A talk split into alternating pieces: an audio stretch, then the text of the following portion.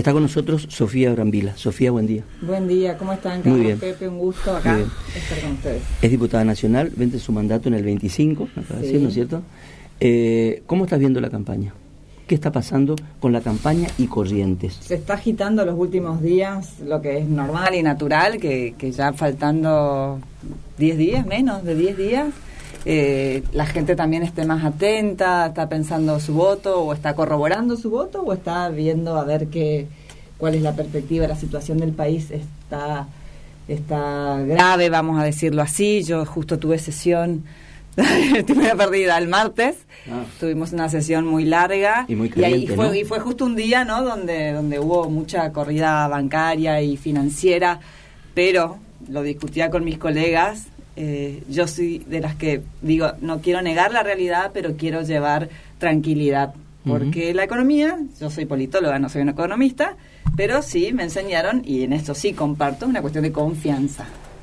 ¿no? Entonces, cuando la gente entra en pánico, es lo peor que le puede pasar al, al- al sistema financiero, ¿no? Cuando la, empieza, la gente empieza a tener miedo y deja de creer en las instituciones y en la seguridad de sus ahorros, de su dinero, empieza el problema. Entonces, creo que fue una situación agitada o no, a propósito o no, también Claro, se habló. acá hubo como una ayudita, ¿no? Hubo obviamente que, que ciertos eh, personajes o candidatos, vamos a decirlo más serio, que, que, que ciertos candidatos que hoy ocupan una relación de mucha visibilidad pública y que la gente los está escuchando, digan determinadas cosas, eh, hace que eso genere pánico en la, en la población, porque además tenemos, tenemos fundamentos como para creer, porque lo hemos vivido en la historia de nuestro país, entonces es lógico.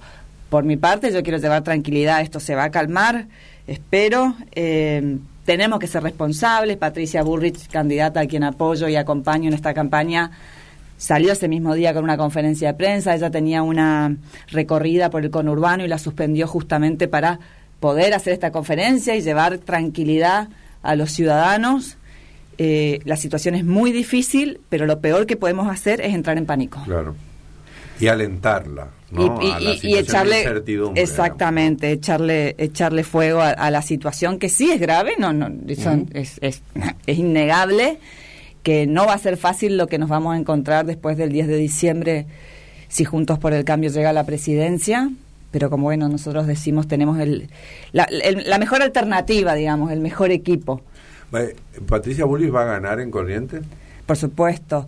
Hay un acompañamiento grande, bueno, eh, lo- pasó, sucedió en las pasos, ¿no? Pero, pero creo que, que los correntinos entendemos que Patricia es la única candidata que ha visitado, no solo visitado nuestra provincia en reiteradas oportunidades, sino que ha hecho un compromiso con los correntinos a través del gobernador de la provincia de Valdés, pero también ha hecho un compromiso con respecto a la deuda que la nación tiene con la provincia, a las obras que nosotros necesitamos, a devolvernos la energía que nos corresponde por ser base de, un grande como Yacyretá y, y que al final siempre decimos pagamos energía carísima y tenemos al generador de energía acá al lado sobre nuestro río. Y, y Patricia se comprometió a resarcir la deuda que, que la nación tiene con Corrientes. Eh, en las pasos, Milei fue el candidato individual más votado acá. Eh, ustedes seguramente no solamente están de campaña, sino que están mirando indicadores todo el tiempo, ¿no? Este, ¿qué, ¿Qué va a pasar en la elección? ¿Se puede hacer un diagnóstico en función también de que las consultoras han fallado mucho, ¿no? Sí, yo tiendo a, y creo que, que es lo más, lo más sano en realidad, medirse más por el ámbito que uno, por el ambiente y la calle. Por lo que la gente está manifestando en el boca a boca de los ciudadanos comunes. Por supuesto que eso no son muestras grandes representativas, no, no estoy hablando que eso sea una encuesta, pero también las consultoras y las empresas que hacen encuestas han errado grandemente en sus pronósticos. Con lo cual, y, y eso encima es muy perjudicial, ¿no? Porque impacta mucho en la opinión pública cuando uno recibe ciertos números, sea para levantarte el ánimo o Sí. para bajarte la esperanza. Pero creo que, mm, que, que estamos con. Lo noto, lo noto en la calle, lo noto en el mismo equipo de Juntos por el Cambio. A nosotros nos costó mucho la fusión después de las pasos y hoy sí veo realmente aceitado el en- en equipo. En, ese sentido, eh, y como politóloga, el punto es, lo que estamos viendo es una crisis de representación muy grande, lo que estamos viendo es un liderazgo muy potente, por un lado, y por otro lado lo que estamos viendo es una gran fragmentación que se manifiesta en, en, alianzas electorales que van a tener cierta dificultad si llegan al poder después, porque van a tener que gobernar. El tema es cómo, cómo analizamos toda esta situación, eh, digamos, como de, de tembladeral, eh, institucional, eh, desde el punto de vista de, de la política, digamos. ¿Por qué? Suceden este tipo de acontecimientos? ¿Por qué aparece un Milei en un clima como este? Bueno, como vos decís, las coaliciones van a tener que la coalición que llegue va a tener que gobernar y por eso sostengo que Juntos por el Cambio es la mejor alternativa, porque ya estamos entrenados en una convivencia que más allá de nuestras diferencias tenemos objetivos a largo plazo juntos y el bienestar del país por encima de nuestras diferencias personales que tenemos los distintos partidos que conformamos Juntos por el Cambio ni hablar de la experiencia. Primero en la primera gestión de Cambiemos del, del 2015 al 2019, eh, la convivencia en el Congreso estos cuatro años, que lo admito y yo he estado, no fue sencilla, pero siempre priorizamos la unidad por el futuro del país.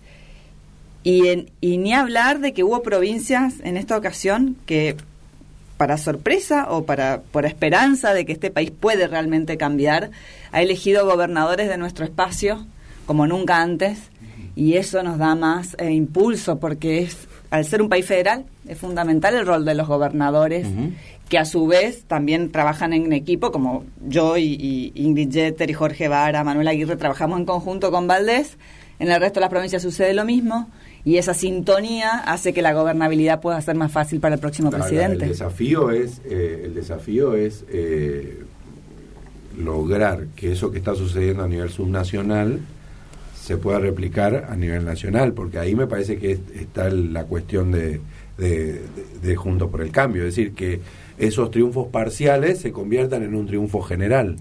No, por supuesto, y no no no necesariamente sumamos y decanta en un triunfo de Juntos por el Cambio. eso no es lineal, digamos, por eso es un desafío, digamos. Exactamente, el surgimiento de, de mi ley, eh, lo dicen muchos analistas políticos, y yo coincido, tiene que ver, por supuesto, con una crisis, como decís vos, Carlos, de representación, de ausencias de liderazgos, de temor, de decepción, de desilusión de parte de la población. Pero también, perdón, y, es el ámbito que te toca, eh, porque ahí hay una cuota de responsabilidad, me parece, de los legisladores, también de políticas de hace muy largo tiempo de bloqueo parlamentario, es decir, cuando gobernaba Macri, eh, la oposición bloqueó, cuando gobierna el, peronismo, la oposición bloquea.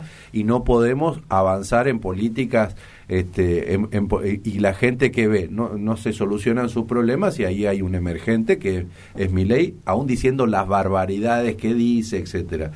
Eso también es una cosa que está sucediendo hace mucho tiempo en el Congreso. Mira, yo voy a ser más blanda con, con tu apreciación y con respecto a los legisladores de Juntos por el Cambio. No te voy a decir del kirchnerismo, porque yo lo viví de los dos lados, lo viví como oficialista y lo viví como oposición.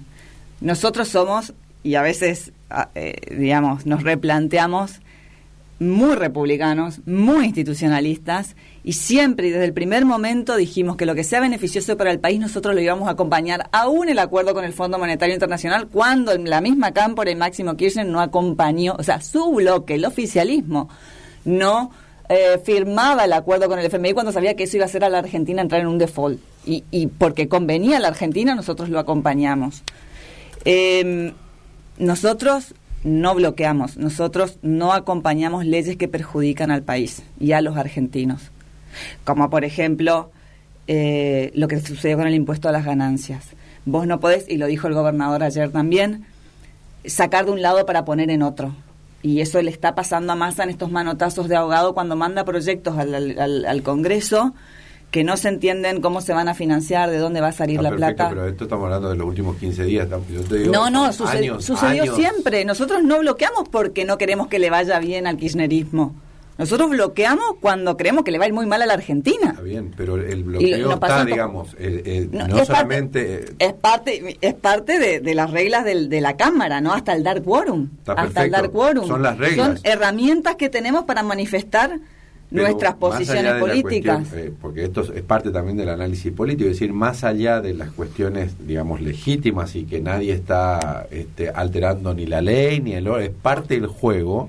La cuestión es que eh, eso genera un retraso en un montón, porque no podemos, eh, por ejemplo, no eh, siempre es por la negativa. Ahí me parece que está la cuestión. Es decir, el bloqueo es por la negativa. No, no, no se puede, no se pudo lograr en los últimos años. ¿eh? No, ni siquiera diría más de ocho. Es decir, ¿dónde trabajar juntos? Es decir, más allá de que te bloqueo porque me parece que no va, porque va mal para el país, qué sé yo. Bueno, ¿y dónde se sentaron a trabajar oficialismos y oposición en un proyecto propositivo, por la positiva? Ay, a ver, pero hay, los hay un montón, pero ya me estoy acordando la ley Brisa, por ejemplo, la ley Micaela. Pero grandes, no, no, no. No, bueno, son proyectos grandes, pero cuando estamos hablando de impuestos y de financiamiento para nuestro país, ahí empezamos a, a, a disentir en, en qué es bueno para nuestro país por parte del kirchnerismo y que según para nosotros lo, mejor para el país. Argentina inclusiva lo votamos ayer por unanimidad, antes de ayer, donde coincidimos, acompañamos, no es que estamos tercos a no querer acompañar porque lo proponen en los otros. Cuando son buenas políticas las acompañamos, cuando son políticas que sabemos, porque el kirchnerismo es especialista en emitir para endeudarse y después que eso genere un problema enorme para, para el sistema económico y financiero, no acompañamos.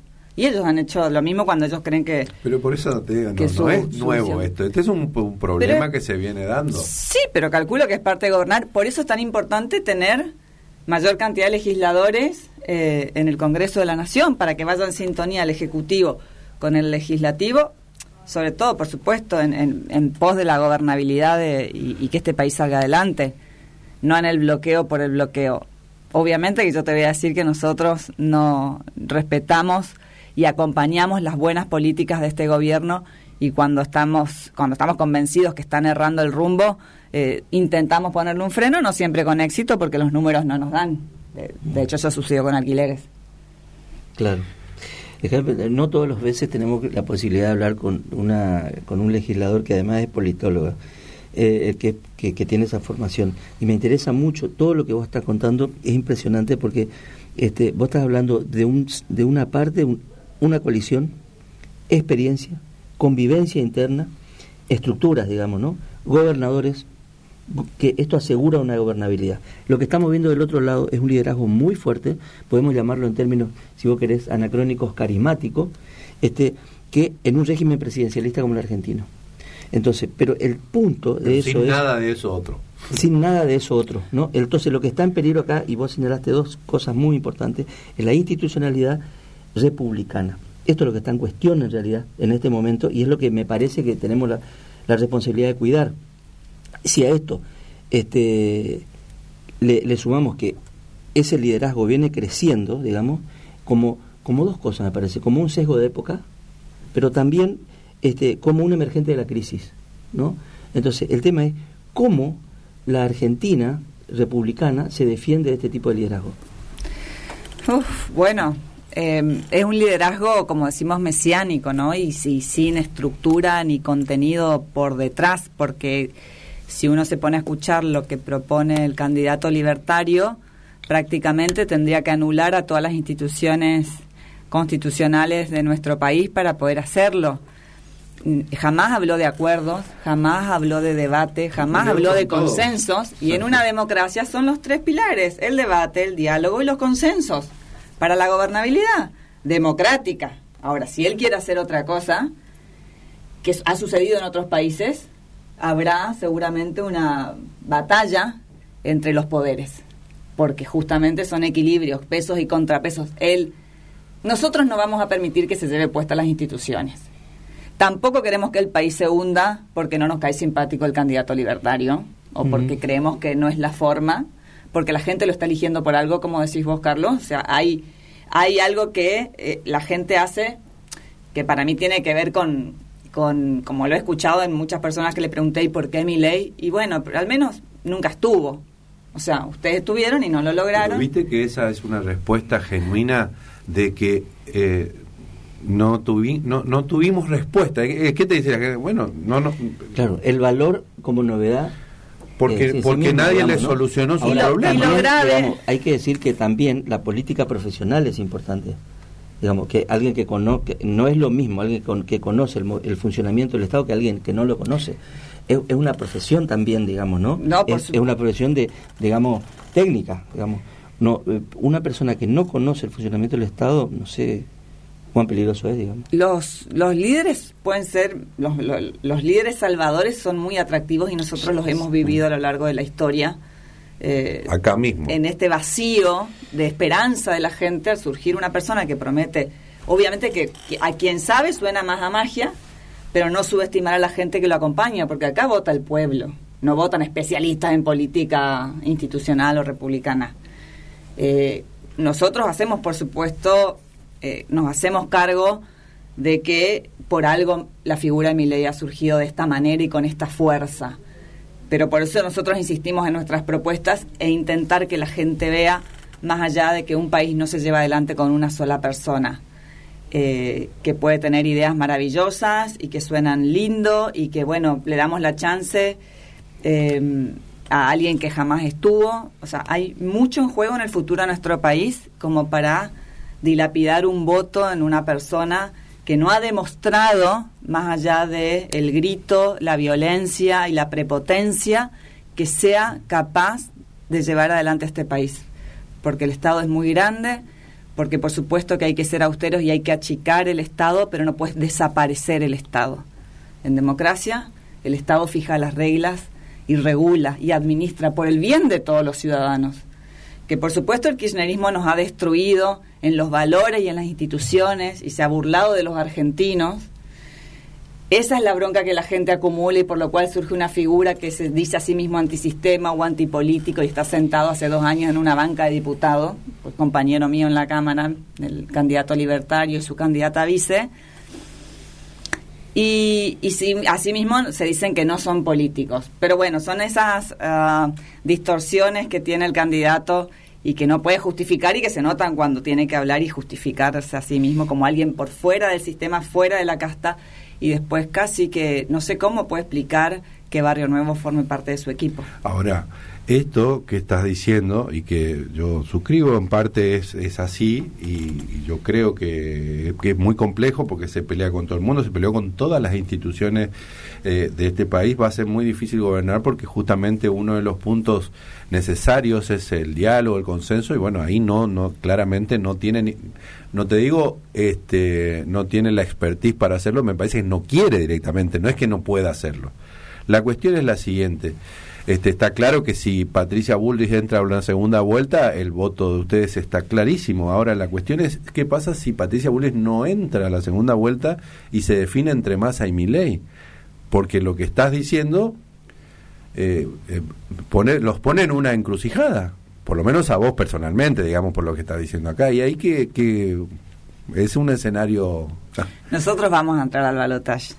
Mm. Eh, nos costó acomodarnos, estamos trabajando fuertemente en todo el país transmitiendo las propuestas y como dije, hay un cambio de ambiente en la calle. Yo creo que la gente está replanteando su voto. Siempre nosotros de las pasos a las generales aumentamos nuestro caudal de votos. Va a haber mayor participación de los ciudadanos, de esas personas que no fueron a votar en las pasos porque no le dan la importancia, como no definen no le dan la ¿Estás importancia hablando de corrientes o estás hablando en términos generales? Estoy hablando en términos generales. Estoy hablando en términos generales no visualizamos otro escenario, sabemos que vamos a ir al, al balotaje, así que no te podría responder o, o no me quisiera adelantar en escenarios que, que no van a suceder. Eh, Sofía, eh, tenemos acá muy poco tiempo ya, pero eh, contanos algo de la agenda que viene para vos. Sabemos que tus preocupaciones sobre los temas de corriente están manifestados en distinta manera, sobre todo en los puentes, en las sequías, en las emergencias, en, los temas este, autovía. de autovía, en fin, están manifestados ahí. ¿Cómo siguen esos temas? ¿Dónde va la agenda de los propios de los próximos años? La agenda se va generando en base a las demandas que me presentan las distintas asociaciones, cámaras de la provincia. Yo estoy en, Mira, todos los proyectos prácticamente el total de los proyectos de ley que he presentado a lo largo de los años en la Cámara tienen ah, surgieron no por idea mía o imaginario mío, sino por conversaciones que he tenido con la gente y con las asociaciones. Intento, de algún modo, eh, transformar los problemas que tenemos los correntinos y los argentinos, por supuesto, en proyectos de ley que los puedan solucionar. eh, ese siempre fue mi objetivo. Ha surgido, me pasó con la Vícola Santa Ana cuando acompañé el problema que tuvo con Senasa. Eh, nos pasa con la autovía, con el puente internacional de Libres Uruguayana, con la ruta nacional 14, con la 12. El puente. es la de, el puente. El puente. El puente de esquina, ¿no? Eh, sí, también de Santa Rosa. El, hay la deuda, justamente, por eso tengo tanta esperanza y, y, y, estoy convencida que para los correntinos, no solo los argentinos, pero en este caso para mi provincia, la mejor alternativa es Patricia Bullrich, porque el trabajo que puede hacer mancomunado con Valdés eh, va a ser impresionante para nuestra provincia. Más allá de, por supuesto, que primero tenemos que resolver problemas, porque hoy el problema más grave que tiene la gente es la inflación. Si no paramos inflación, digo, no tampoco vamos a tener muchos recursos para destinarlos a obras. Ahora, si hay un candidato como Milei que lo primero que planea hacer, porque él va a apuntar solamente a bajar el déficit fiscal, sin importar que hay gente detrás de ese déficit fiscal, porque el déficit fiscal no es la plata que se pueden robar los kirchneristas. están las jubilaciones, están las asignaciones, está la escuela, está la salud. ¿se, discute el presupuesto nacional? No, no, todavía no se está discutiendo. Esto es un tema grave. No se está discutiendo. Mira, debería, sí, entró el 15 de septiembre como corresponde, debería, pero también me parece criterioso que si nosotros vamos a asumir el 10 de diciembre, no nos cierren un presupuesto que, por ejemplo, no contempla cómo se va a financiar la devolución del compre sin IVA. No, sí, está claro. lo, grave de esto que está diciendo es justamente que, aún con todo lo que plantea mi ley, que puede volverse en contra, tenga esos niveles de apoyo. ¿no? ¿Por qué más aún lo siguen apoyando al primer ministro de la historia, del peor gobierno de la historia, y sin embargo tiene chances? No, eso ya es una investigación sociológica y hay seguramente muchos especialistas argentinos estudiando por qué aún con la evidencia en la cara, sí. han marcado en una sociedad y sobre todo en, una en, en, todos los niveles sociales, ¿no? ¿Tenías una respuesta? No, no, no la sé. Ojalá la tuviera. Si la tuviera, podríamos pensar en estrategias para paliar. Porque por la misma lógica, que es verdad, lo de mi ley es verdad, lo de Massa, lo hablamos todos los días acá, que es casi un milagro que y encima con todos los tiros que se pegan en el pie todavía tenga chance es, una cosa impresionante. Por la misma cosa te, digo que hace seis meses hace un año el, el Juntos por el Cambio tenía prácticamente ganado el gobierno y la interna lo dilapidó bueno, la interna fue una muy mala estrategia. Eh, y yo lo vi venir personalmente, por eso tampoco quise en su momento jugarme por ningún candidato, pero como en una manifestación mía, más bien de rebeldía, de, decir esto nos va a hacer más mal que bien, y cualquiera de los dos está preparado para gobernar, porque además confío en el equipo que está detrás, más allá de, la, de las figuras. Sí. Eh, hay, hay un equipo muy grande y muy sólido por detrás y sí, coincido que nuestro error fue la interna. Estamos llegando al final. Una pregunta personal. ¿Dónde te formaste? En la Universidad de Buenos Aires. ¿Cómo, cómo licenciada en Ciencias Políticas. ¿Cómo, ¿Cómo trabaja, cómo se trabaja con una persona que está recibida de una cosa muy específica y la práctica? Y bueno, es maravilloso. Ojalá, ojalá todos los políticos fueran licenciados en Ciencia Política con algunas especialidades de política pública. Porque después la experiencia ah, suele ir por otro lado. Yo aprendí mucho de política partidaria. ¿Dónde? Eh, en la calle. Estoy en, militando en el partido desde el 2013 eh, y ayudé a la conformación del PRO en la provincia de Corrientes. Eh, y se va aprendiendo, y se va aprendiendo también el, el, el, el manejo con la realidad política, las negociaciones, ¿no? El, el, que no siempre las cosas van a resultar como uno, como uno quiera, tener paciencia, negociar, a ceder. Vos puedes tener la mejor política, el mejor proyecto de ley y no hay forma que lo quieran aprobar o tratar en el Congreso. Y eso es muy frustrante a veces. Pero es parte del, del juego que vivimos en una democracia y esos consensos hay que generarlos y hay que crearlos. Bueno, ¿cerramos? Sí, por supuesto. Gracias, Sofía. Muchas gracias a ustedes. Sofía Brambila pasó por acá.